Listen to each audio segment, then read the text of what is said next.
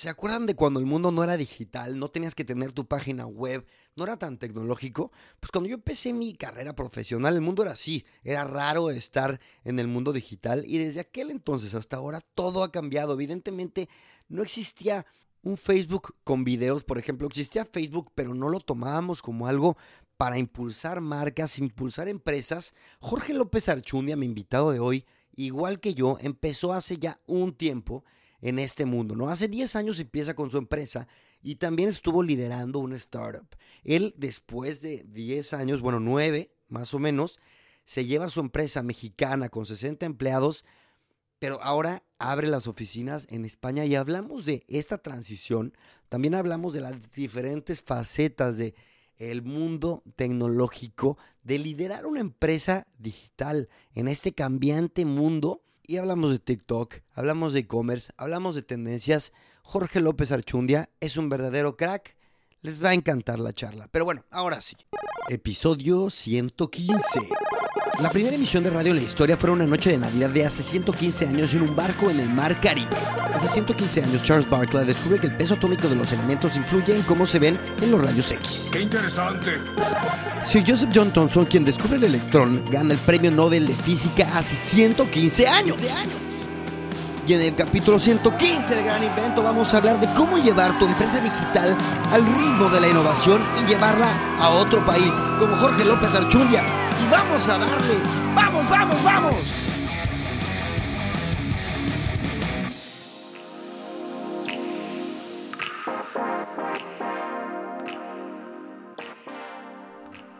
Chino, estamos grabando. Señor, ¿cómo estás?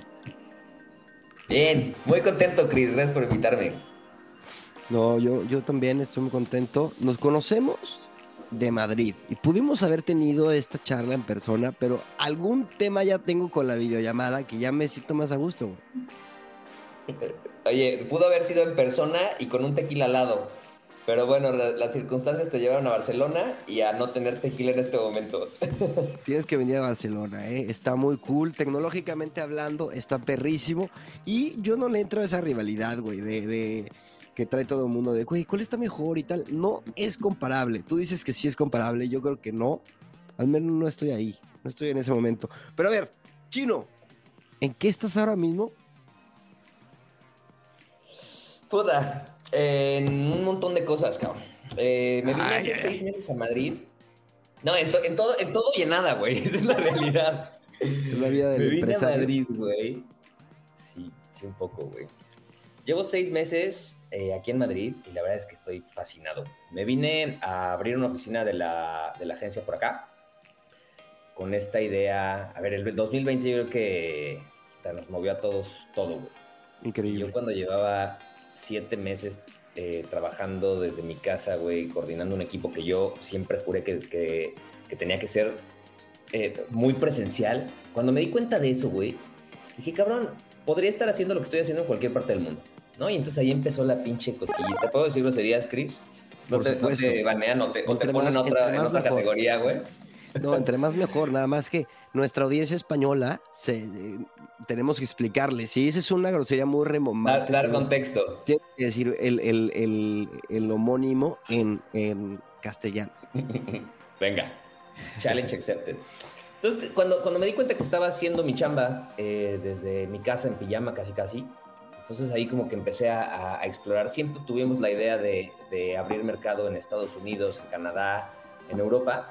Y aunque tenemos un par de clientes, nunca lo habíamos hecho en serio. ¿no? Entonces llegó un momento en que hablé, hablé claramente con mi familia, con mi socia, que, oigan, a ver, tengo toda la intención de moverme a otro lado. Madrid me parece que es un mercado interesante como puerta de acceso a, a Europa y otros mercados. Eh, ya si le, buscándole y por, tema, tema de agilidad migratoria y demás, se me ocurrió también meterme a hacer un máster en, Big Data y Analytics. Eh, entonces, pues, te- cuando te digo que estoy un poco en, todo y en nada, es porque me está sirviendo esta experiencia, evidentemente, para abrir mercado. La verdad es que nos ha ido, nos ha ido bien, eh, incluso por encima de pronóstico, nos ha ido bien en la parte comercial de la agencia. Pero al mismo tiempo estoy estudiando este máster en Big Data, que me ayuda a conectar más con la parte técnica del marketing, que es vital cada vez más. Y por otra parte, pues sigo viendo a mis clientes en México, traemos, estamos, eh, me, toca mentorear algunas startups, a una me invitaron de una forma mucho más, mucho más, sin, sin ser parte del founding team, sí soy como un advisor ahí eh, con, cierta, con cierto peso y con cierta, que, me requiere ciertas horas de chamba, entonces también estoy ahí involucrado. Y pues eso, soy un culo muy inquieto y ando. Y aparte de todo, subes historias, güey, y estás de buena. O sea, yo lo que no entiendo es siempre estás de buena, riéndote, eh, güey. Y luego llegas a, con tu familia, cabrón. Pero a ver, ponnos en perspectiva. Tú tienes una empresa, ¿con cuántos años? La agencia, porque también tienes una agencia de, una firma de branding, pero el, el business, bueno, no sé cuál es el principal, no sé cuál no sé si lo tengas como prioridades, pero la agencia es este. ¿Cuántos años tiene? ¿Cuántos empleados son? en qué se especializa? Sí, Son Marketing empezó hace 10 años, 10 años y medio ya. Eh, somos hoy casi 70 personas, casi 60 personas. Eh, y empezamos como una agencia de content marketing.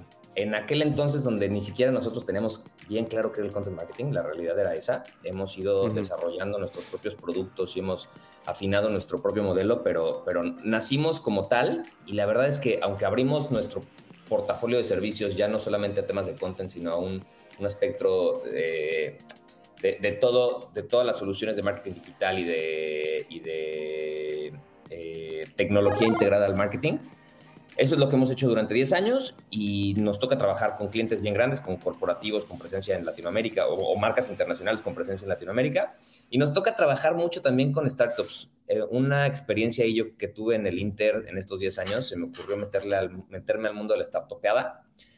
Eh, desarrollamos un producto que se llama Merengue Merengue y la verdad es que nos fue muy bien hasta que, nos, hasta que no logramos levantar una siguiente ronda de capital. Nos fondeó, nos hicimos de muy buenos socios, de muy buenos inversionistas. Fue un proyecto, por lo menos el reto profesional que más aprendizaje me ha dejado en este tiempo.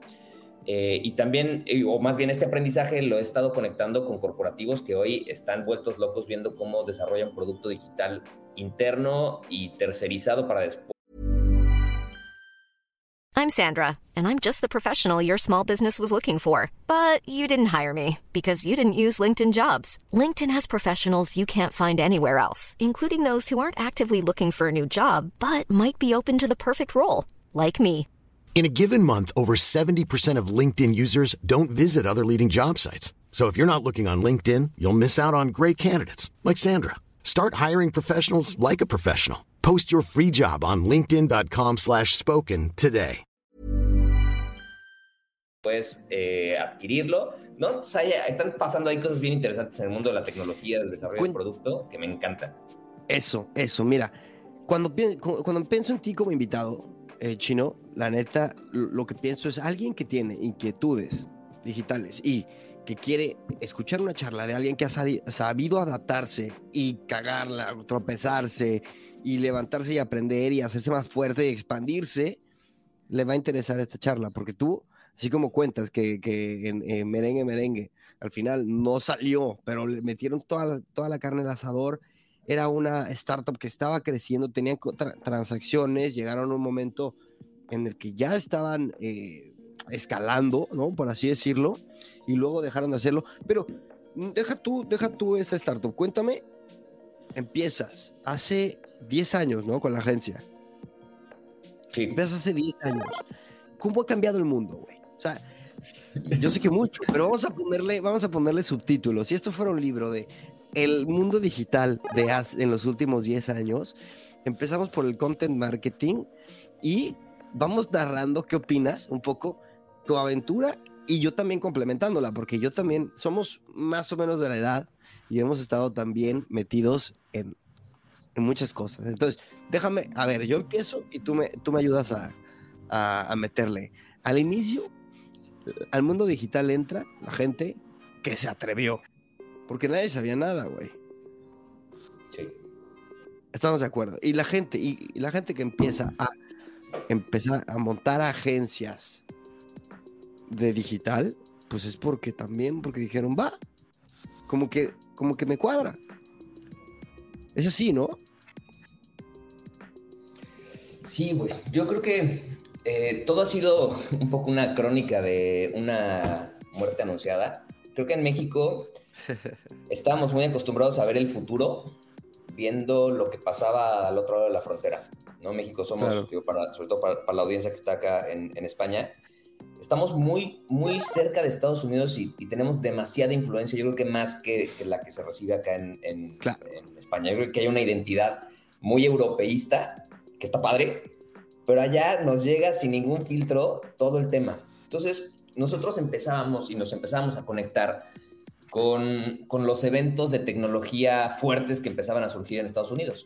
Entonces nosotros, como empezábamos realmente, todavía sin entender, porque nadie entendía un carajo, lo que hacíamos era que nos íbamos a, buscábamos los eventos más relevantes eh, en aquel momento, estábamos muy metidos en, tema de medios, nos íbamos. Pero cuando dices nos íbamos, ¿te refieres a quién y, a dónde? Mi, mi, socia y yo, mi socia y yo, somos, somos dos socios en la agencia. Hemos hecho una mancuerna eh, ella está más del lado de la comunicación, del contenido, yo del lado del marketing, la tecnología, y siempre, eh, tanto comercialmente como a nivel de desarrollo de producto, de estrategia, de consultoría incluso, hemos hecho ahí muy buena mancuerna. Entonces, esa fue como la estrategia de inicio, ¿no? Es entender qué chingo está pasando en el mundo, lo traducimos a productos que sean eh, aplicables para los clientes que tenemos en México y, empezamos a plantear una solución. Yo me acuerdo que al principio, eh, una de las experiencias que me dejó marcado fue un día que llegué a, presentar una estrategia de Facebook. Esto, piensa que esto fue en el 2000,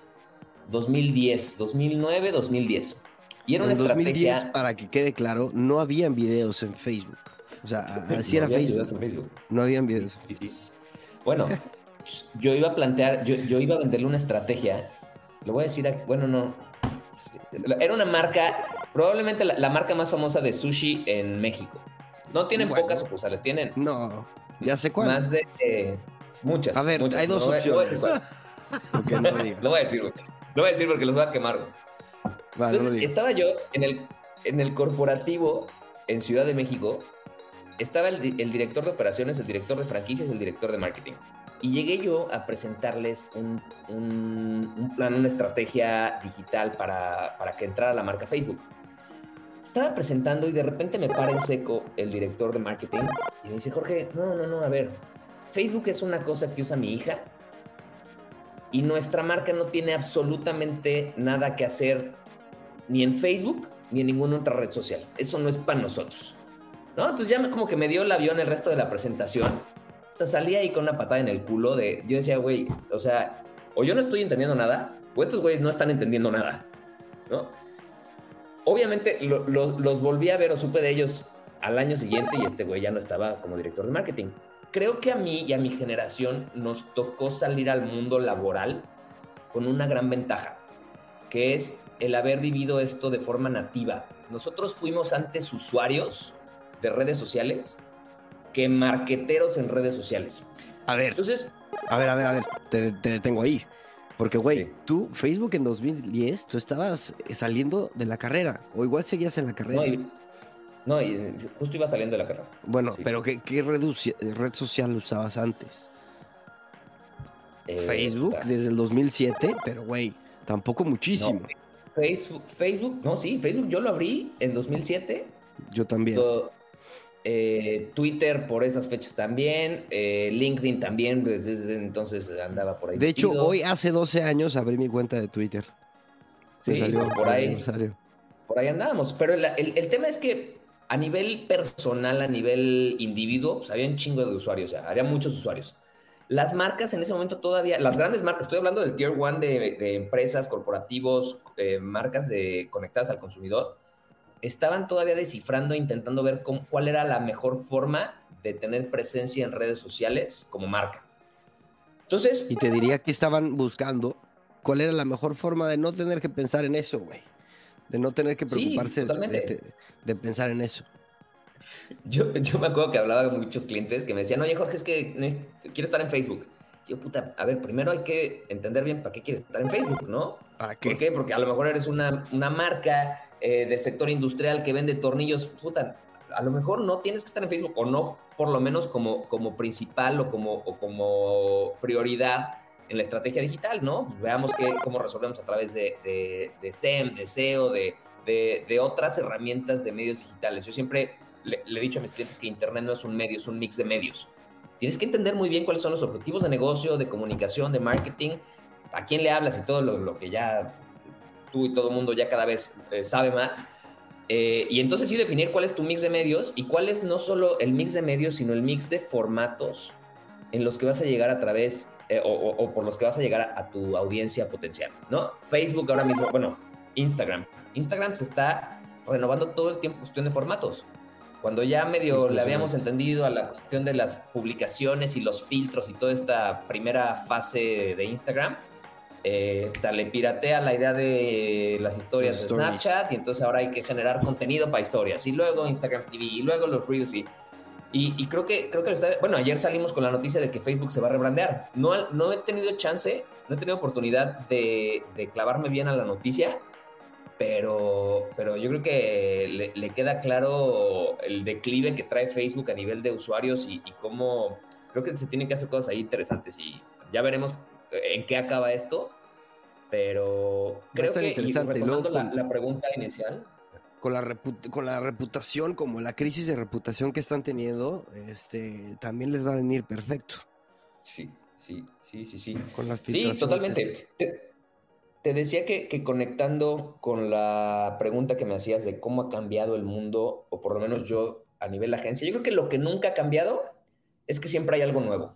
Puta, eh, si antes tenías que estar monitoreando los cambios de una plataforma y de entender un poco cómo cambiaba el, algoritmo de, Google o el Edge Rank en Facebook o lo que, qué sé yo, pues ahora se han abierto muchísimos frentes. Yo, eh, por ejemplo, en la parte de performance, que es el, departamento de mi equipo que se encarga de optimizar los presupuestos de mis clientes, cada vez eh, necesitamos más un perfil parecido a un científico de datos que a un perfil de mercadólogo o comunicólogo.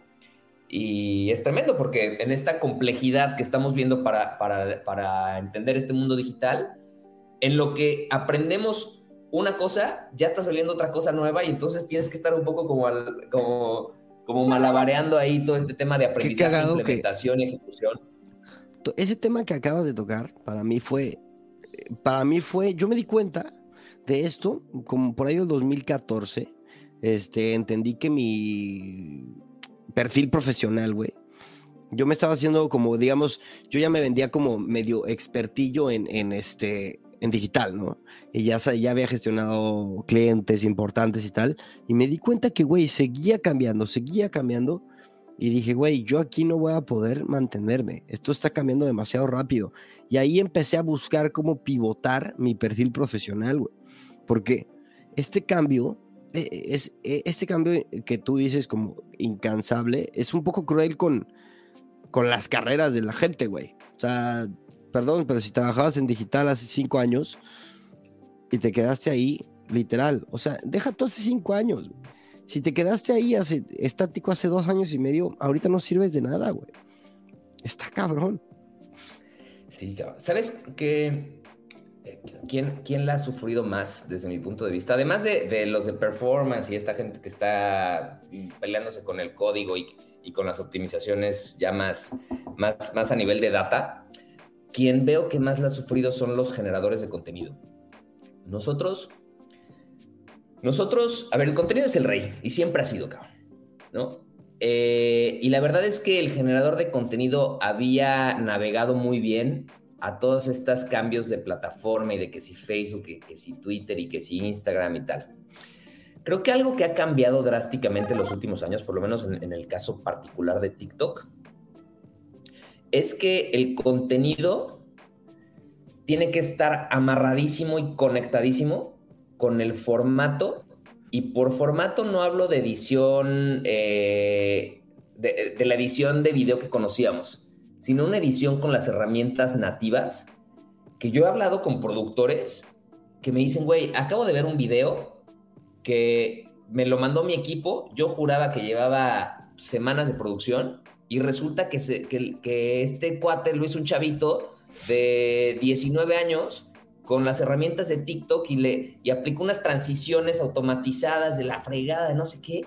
esa agilidad del contenido, ya no tanto en mensaje, sino en, en formato y en canal, yo veo a creativos que yo admiro de toda la vida que de pronto les explota el cerebro porque dicen, cabrón, o sea, no estoy entendiendo el formato, las herramientas nativas, la, herramienta misma, los trends, y veo que les conflictúa cañón, porque además el contenido, si bien sigue siendo el rey, ahora está en el contexto de que si puede ser el rey, pero si no está, si no está utilizando las herramientas nativas, incluso los algoritmos de estas herramientas penalizan. ¿no? Entonces hay un, eh, o sea, es un pinche También Instagram, Instagram Reels también penaliza. Es una mentada de madre, güey. TikTok puntualmente eh, me parece una locura que estemos hablando de esto, porque hace un año era locochón hablar de esto. Hace un año, güey, yo tengo los temas de mi podcast y sí, lo traté en predicciones para el 2021 como un TikTok ya este se viene, con, o sea, ya ahora sí ya está importantísimo y tal, pero en, en 2021 se ha eh, convertido en, la red social, güey. O sea, y aparte, si tú quieres pegar en TikTok, no vale con que lo hagas bien. O sea, antes, por ejemplo, en Instagram, Facebook, las agencias podían hacer lo que hacía, no sé, la gente normal, pero en Photoshop o en con herramientas de producción un poco más profesionales. Ponías un calendario de publicaciones, las soltabas cada X, horarios clave y tal. En TikTok no, güey. TikTok tienes que soltarlo diario. Diario o más, güey. Ya, o sea, ya es una. Ya es una locura, güey. Qué bueno que me salí de ese pedo. Es brutal, es brutal, lo estamos viendo, porque además, el. Otra vez, ¿no? El formato, si antes resolvías muy bien, pues con un par de. de. de de animadores, con algo de motion graphics, con algo de videos stock, se, veía pro. Si algo. Sí, güey. TikTok no, TikTok, si, si no. O sea, requiere, requiere talento. Eh, requiere talento a cámara muchas veces. Requiere. Eh, o sea, no, es, no es fácil. No es fácil. Y las agencias, no creas, ¿eh? Las agencias, de pronto vemos un reto bien complejo, porque además eso se pelea con los presupuestos que tienen las, las marcas. Está también cada vez más diversificado el tema digital que de pronto cuando queremos hacer match entre los presupuestos que tiene disponible la marca y las necesidades de producción de contenido, dices, güey, no, o sea, no, no, nos da. Güey, hagamos un, paréntesis para hablar como del momento mobile, porque pasamos sin darnos cuenta de, del 2010 al ahora, güey.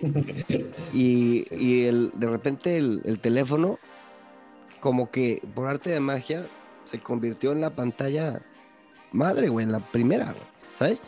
Hubo un momento de aplicaciones, hubo también un boom de aplicaciones, hubo un boom en, en contenido en video. Chatbots. Pero a ver, ¿en qué? Chatbots. Hubo, es verdad, pero eso como que nunca cuajó, ¿no? ¿O sí? Pues yo creo que no, yo creo que está por cuajar. O sea, creo que creo que no es una tecnología muerta. Eh, pero no es escalable para las pymes. Yo, creo que está, yo creo que pronto va a ser. El tema, como toda tecnología exponencial, no hace sentido hasta que hace sentido, cabrón. El, y, cuando, cuando te digo esto, pienso en el código QR. Pobre código QR, güey. ¿Cuántos años, más de una década vivió queriendo, queriendo pertenecer, güey? Queriendo ser parte del ecosistema digital que, que funcionara, güey. Y no fue hasta el hasta el, hasta el COVID que, que, jaló. Y a ver, respetando las debidas proporciones, porque el código corre es una cosa y los chatbots son otra cosa.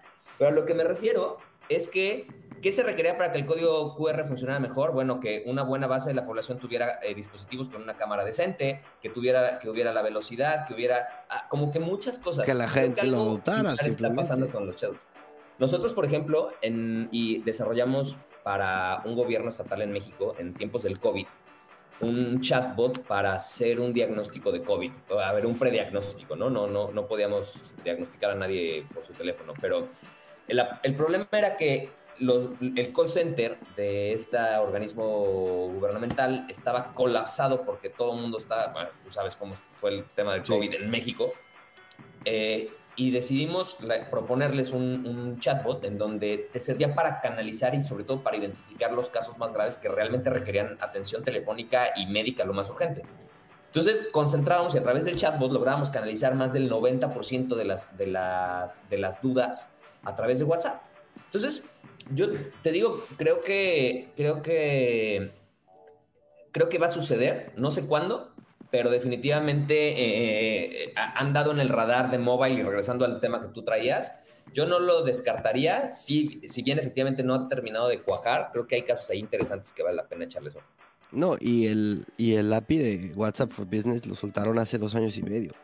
O sea, es que, güey, no se puede este ritmo, cabrón. Yo no sé cómo, cómo, güey, la gente, por eso el impostor syndrome es aquí tan, tan normal, güey, porque vamos claro que hay que ser un poco impostor para estar en el mundo tecnológico. ¿Sabes? O sea, ¿cómo, cómo rayos estás hablando de TikTok, güey? Tú, güey, yo te. Cuando.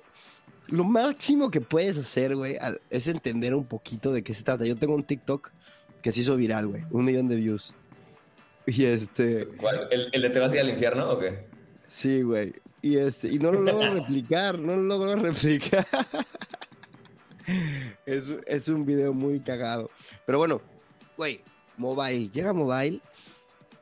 Primero, a ver, ¿qué, momento recuerdas tú que fue como, como clave? Y aparte tú ya trabajabas en eso. ¿Cómo te toca chambear? ¿Y cómo te toca como empresario asumir que llegó el mundo mobile?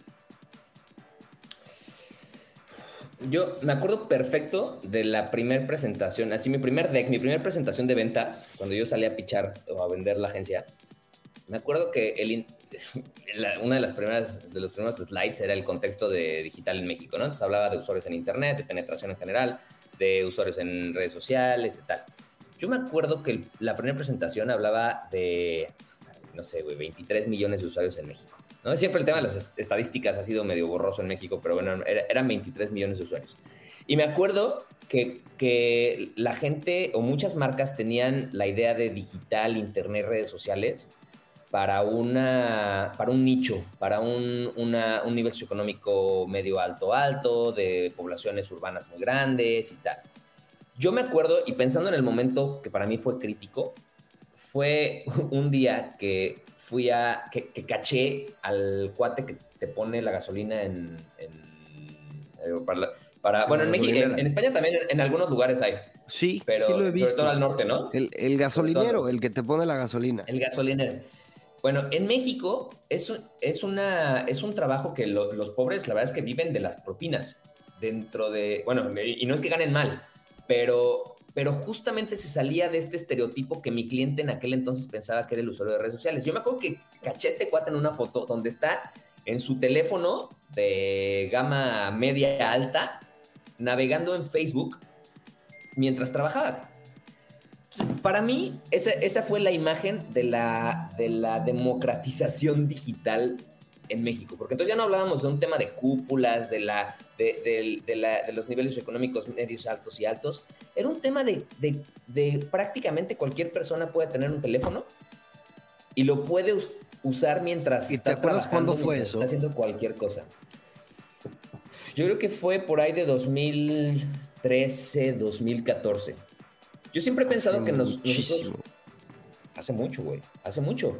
Y a ver, en México, para, también para, para, dar un poco más de contexto, en México pasamos, somos un, país en vías de desarrollo en muchos casos, pero que pasamos de no tener internet a tener internet en los teléfonos móviles. Una buena parte de la población no pasó por la computadora de escritorio conectada a internet, ni laptop. Se fue directamente de no tener acceso a internet a tener acceso en el teléfono. Y es justamente la imagen que yo capté con esta foto del gasolinero navegando en Facebook en horas de trabajo. Para mí, ese fue como un... Ya explotó esto, cabrón. O sea, ya, ya cualquiera puede tener una, una televisión. Y es más, el tema de los dispositivos de alta gama, también creo que en México pasó el efecto de la pantallota. Hay casas en México de techo de lámina y piso de tierra, pero que tienen una televisión de 70 pulgadas que no le, o sea, le, da 14 vueltas a la televisión que yo tengo en mi casa. Claro, claro. Y creo que algo parecido pasa con los dispositivos. La gente le invierte y no le importa pagarlo en tres años, pero, pero, pero va a tener el último iPhone porque sí, cabrón. Yo me acuerdo que eso fue con el Samsung 3. Cuando empezaba a salir el TH. No, no era el THC. hay una marca, güey. una marca que, se, que, ya desapareció. Pero empezaron a salir teléfonos de gama media antes que llegara Huawei. el subconsciente es cabrón, ¿eh, Chris?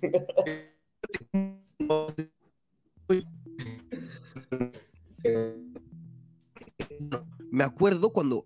No. Ah. ¿No me escuchas? Ya. Eh, dejé de escuchar, pero ya. Como que bajó la calidad de la señal. Mira.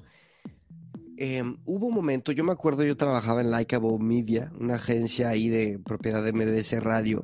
Eh, yo estaba a cargo de las redes de XFM, de de varias, de varias cadenas. Y me acuerdo que, yo me acuerdo del momento, del día en el que metieron videos de Facebook. Esto fue en 2013, 2014. Y este, y yo entendí que eh, todo iba a cambiar. O sea, porque tú tienes unos clientes que tienen un contrato a seis meses que, que los, o sea, que les va a hacer gráficos, güey. Pero ahora, ¿qué pedo? O sea, ¿con qué agilidad les cambias el formato y armas otra estrategia y entonces tus copies que tienes para hacer copies ya ahora tienen que ser guionistas de videos o cómo, todo tenía que empezar a cambiar y era una agencia de 70 personas en 2014 digital 100% y yo entendí que eso no iba a ser sostenible.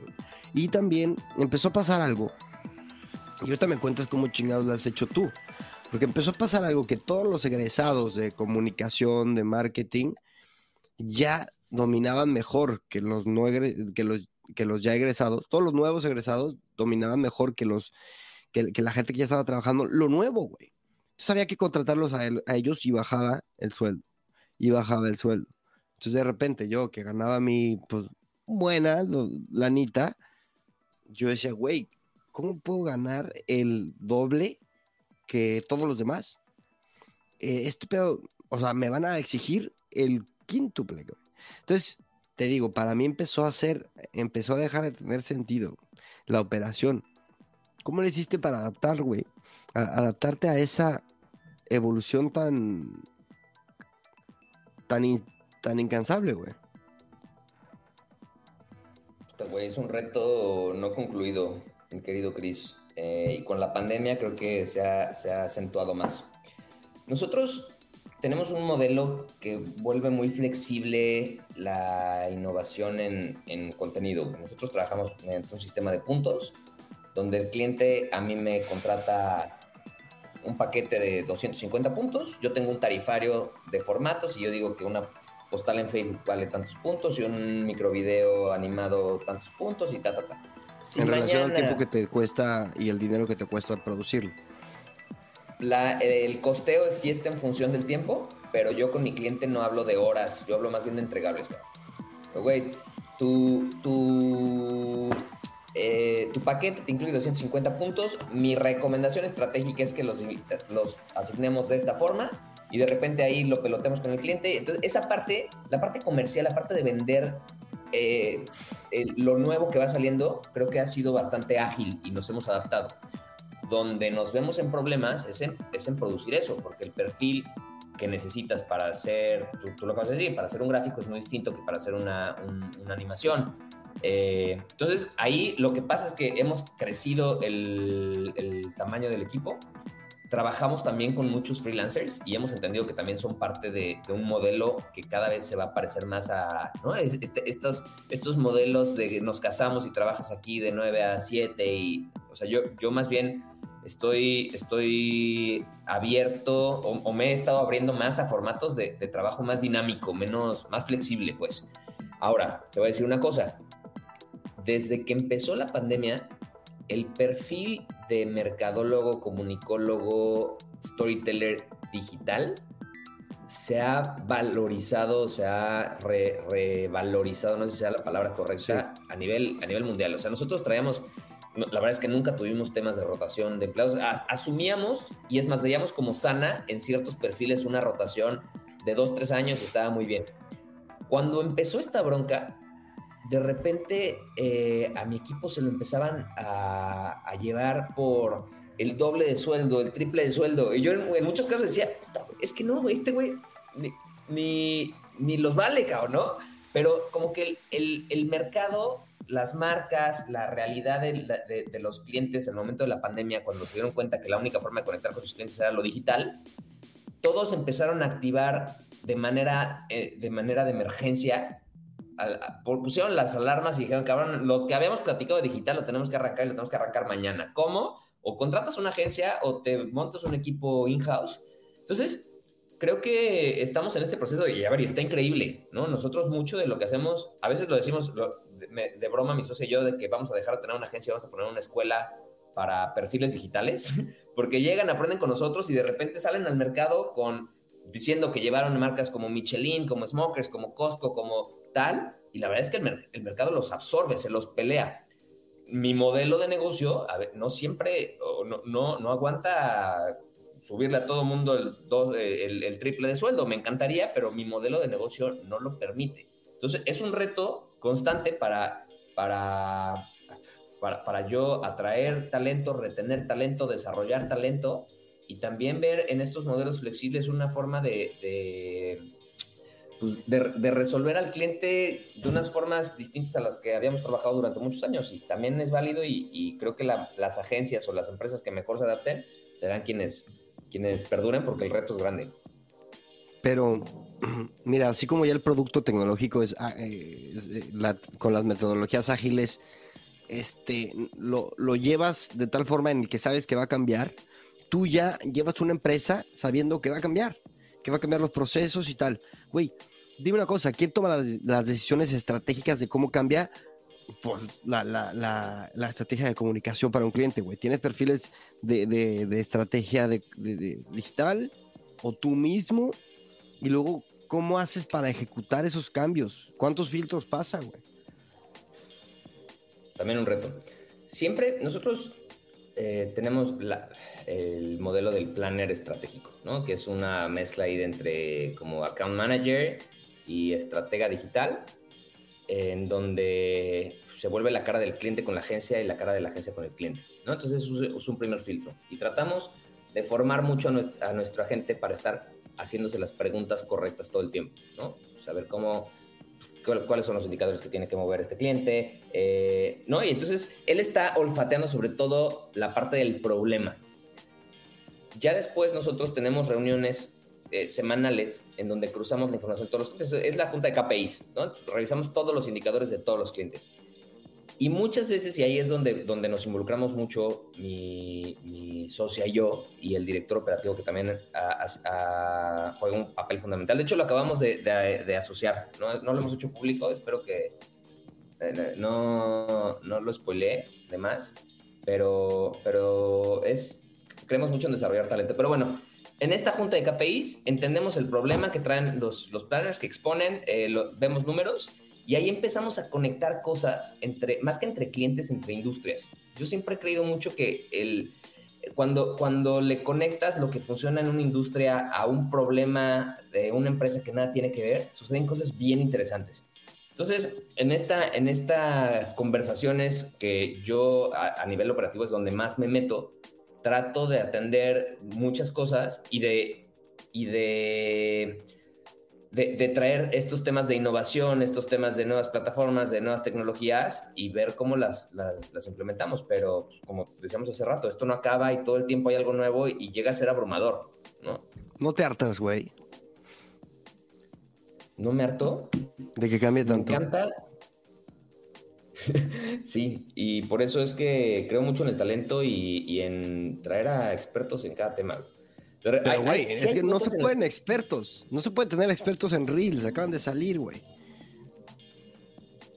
Mm, totalmente de acuerdo. Eh, yo siempre he dicho que el que se asuma como gurú en este pedo, o sea, ya de entrada. Eh, Yo lo digo hace, eh, hace ocho años. o sea, no, no, ¿Qué está pasando con el producto, güey? Te voy a contar una historia. Yo estaba de, director de marketing de una, de una empresa de burritos en, en Madrid y me llaman de, la empresa que lleva la aplicación de McDonald's para entrevistar de chamba. Me agarran y el primer día de trabajo me dicen, pues de hecho tu, tu puesto es product owner. Y yo, ah, cabrón, pues va. Y güey, es lo mejor que me ha pasado, eh, güey. Este, como que dijeron, mira, este güey tiene el, tiene, el, tiene el perfil. Y ya, era product owner. Pero algo pasó con el producto tecnológico, con el concepto, con así como el growth dentro de moda, el término growth, y hay mil términos que entran. Eh, Big Data llegó y, oh, Big Data, Big Data, y luego ya como que se, se difumina, difumina. ¿Qué pasó con el producto tecnológico? El producto, la palabra producto. Está en todos lados, güey. Sí. Sí, a ver, siempre he estado, cabrón. El, como todo, güey, growth no es otra cosa que lo mismo de siempre he dicho de otra forma, güey. O sea, creo que, creo que más pero ¿Cuál era el producto antes? El producto era la página web. Sí, no, pero a ver, es que Kotler, lo, Kotler lo dijo a principios de siglo, güey, ¿no? Precio, plaza, producto y promoción. Lo que pasa es que muchos mercadólogos nos fuimos con la finta de que, de que marketing puta, güey, en el treinta y tantos, güey, en el cuarenta ah, y... No, como en el cincuenta y tantos. No sé, lo voy a buscar, güey, pero hace un chingo. Pero, hace más de 50 años. Ya todo el mundo puede desarrollar productos, todo el mundo se está eh, ah. enfocando a desarrollar productos escalables y bajan fondos y hay una, probablemente una burbuja. Y, güey...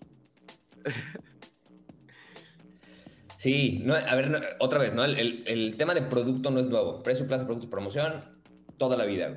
El tema es que el, las barreras de entrada para desarrollar producto son las que han cambiado, o por lo menos yo así lo veo. Si tú querías hacer un producto en el mundo físico, en el mundo análogo, pues, güey, o, montabas una fábrica o, te limitabas a hacer productos artesanales y crecer de manera que, ¿no? Jabones y después, eh, ¿no? Era, era, las barreras de entrada eran muy altas. ¿Qué pasa? Que acá unas líneas de código con algo de marketing eh, y, un, resolviendo una necesidad y un problema real del mercado, te puede hacer ir de, de uno a mil usuarios y de mil a un millón y de un millón a un chingo. Entonces, yo creo que todo este tema de escalabilidad y de modelos replicables y de tecnología y de todo eso, eh, es, es, la parte que se que, que, que se eh, que, ya hemos entendido cada vez más. Yo creo que en Latinoamérica y, España lo veo más parecido a, o sea, lo veo más pegado a este rush de la TAM y del mundo de habla hispana que, conectado con, con, el resto de Europa y Estados Unidos. Sí, yo lo veo más porque muchos...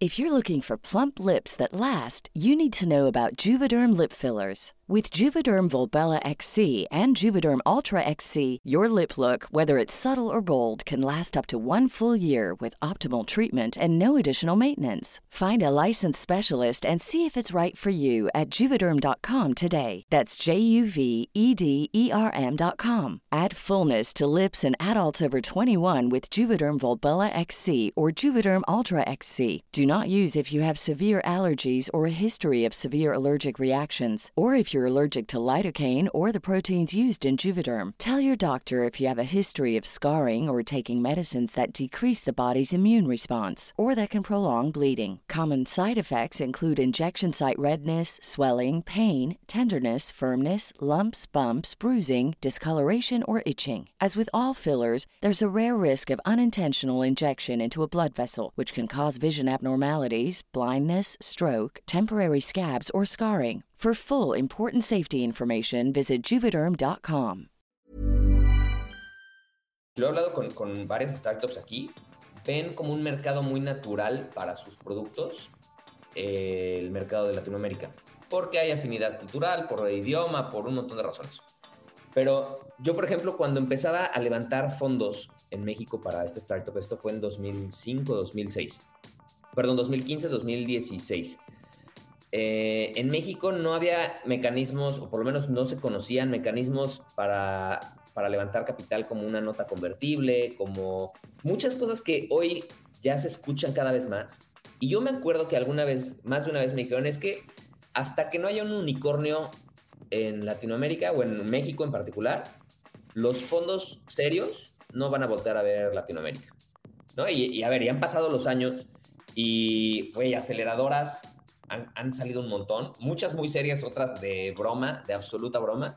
Eh, fondos también metiendo billetes cada vez más en serio. O sea, yo me acuerdo, nosotros para este startup levantamos como 650 mil dólares. Para mí es un chingo, para la gente que nos puso la lana, para, para, la gente que nos puso el dinero, era no pocket money. No era absolutamente nada. Y, y, pero piensa que para levantar nosotros ese capital, estuvimos un año y medio en donde al, final nosotros decidimos invertir primero bajo los términos que nosotros queríamos y muchas cosas que tuvieron que suceder ahí, en ese Inter.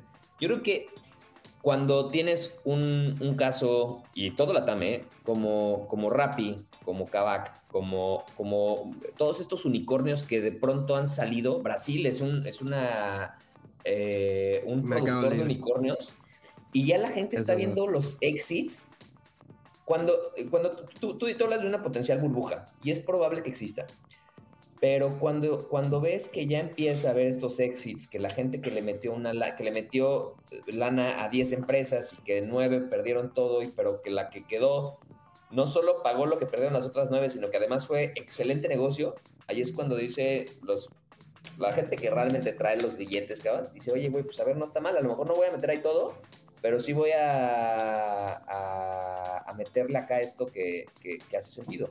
Entonces, no sé, yo creo que...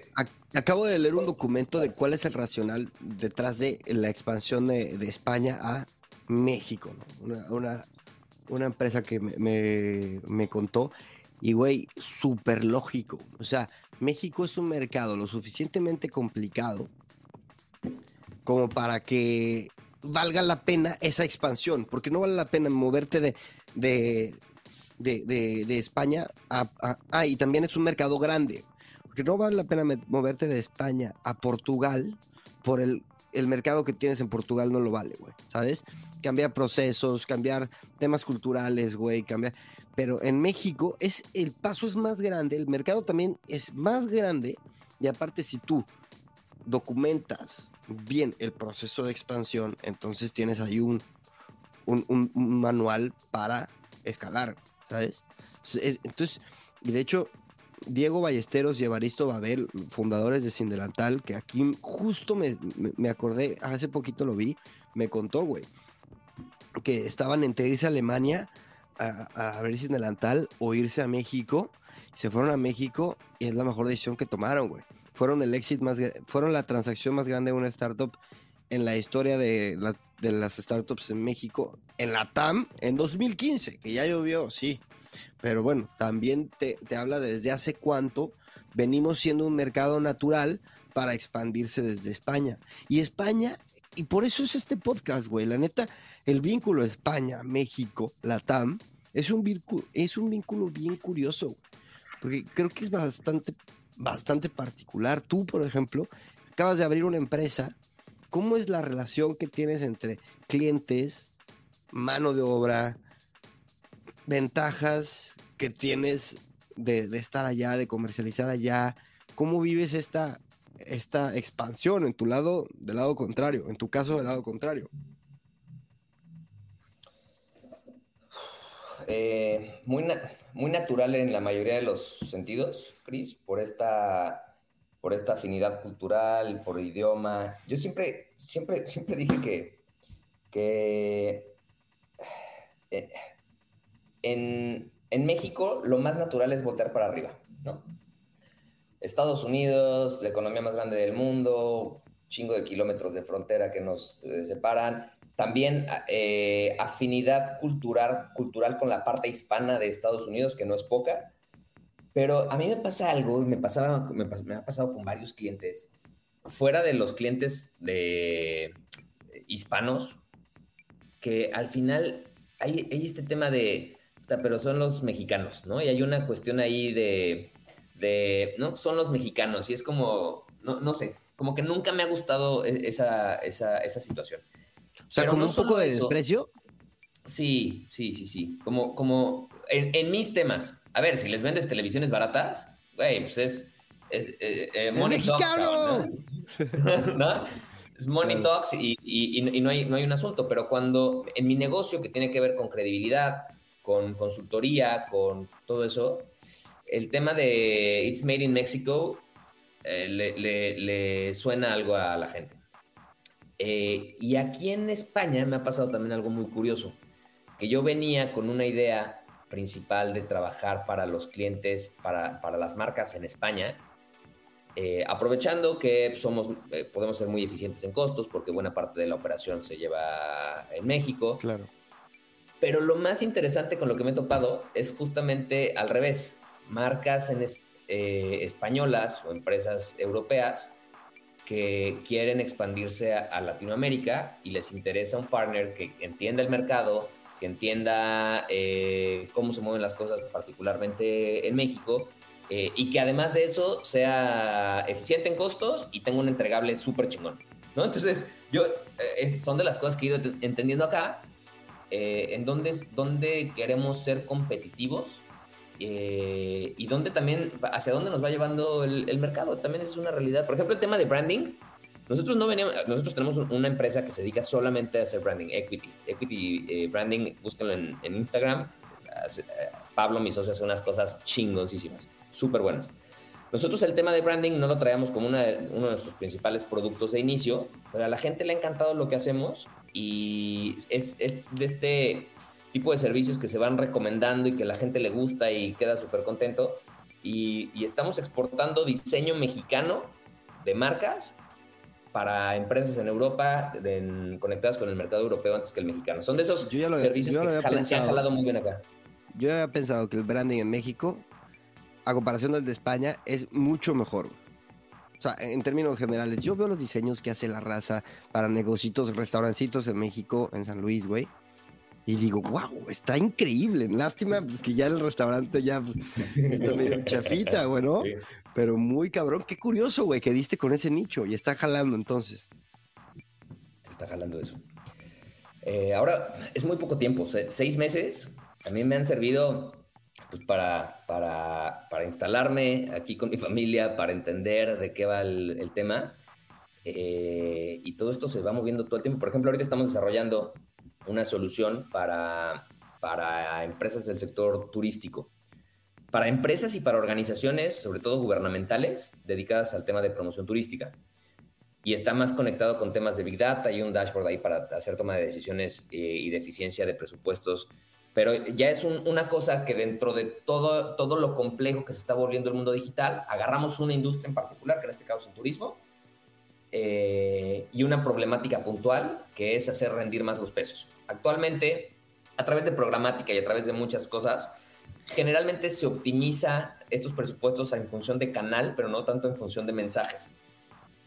Entonces, estamos ahí haciendo una, trabajando en una solución para, para este, este, esta industria en particular, que, que, parece que está haciendo sentido, porque además otra de las cosas que compartimos España y México es esta, no voy a decir dependencia de los ingresos internacionales por concepto de, de, turismo, pero, pero sí, ¿no? En, España creo que es el, el casi el 11% del, del PIB, en, México es el segundo ingreso más importante del país. Creo que algo que nos, que nos une es que tenemos lugares que a la gente le gusta visitar y eso está cool. Es cierto, ¿eh? No lo había pensado. Es verdad. Es verdad. Oye, este, ¿en dónde, ¿en dónde te puede encontrar la raza para pedirte que le hagas su branding? Va, a hacer el branding o para cotorrear. Si alguien tiene. para todo, para todo. Esto se, los digo, se los digo, luego, luego me arrepiento, pero me encanta hablar con alguien que trae una idea de, producto digital, de negocio, de startup.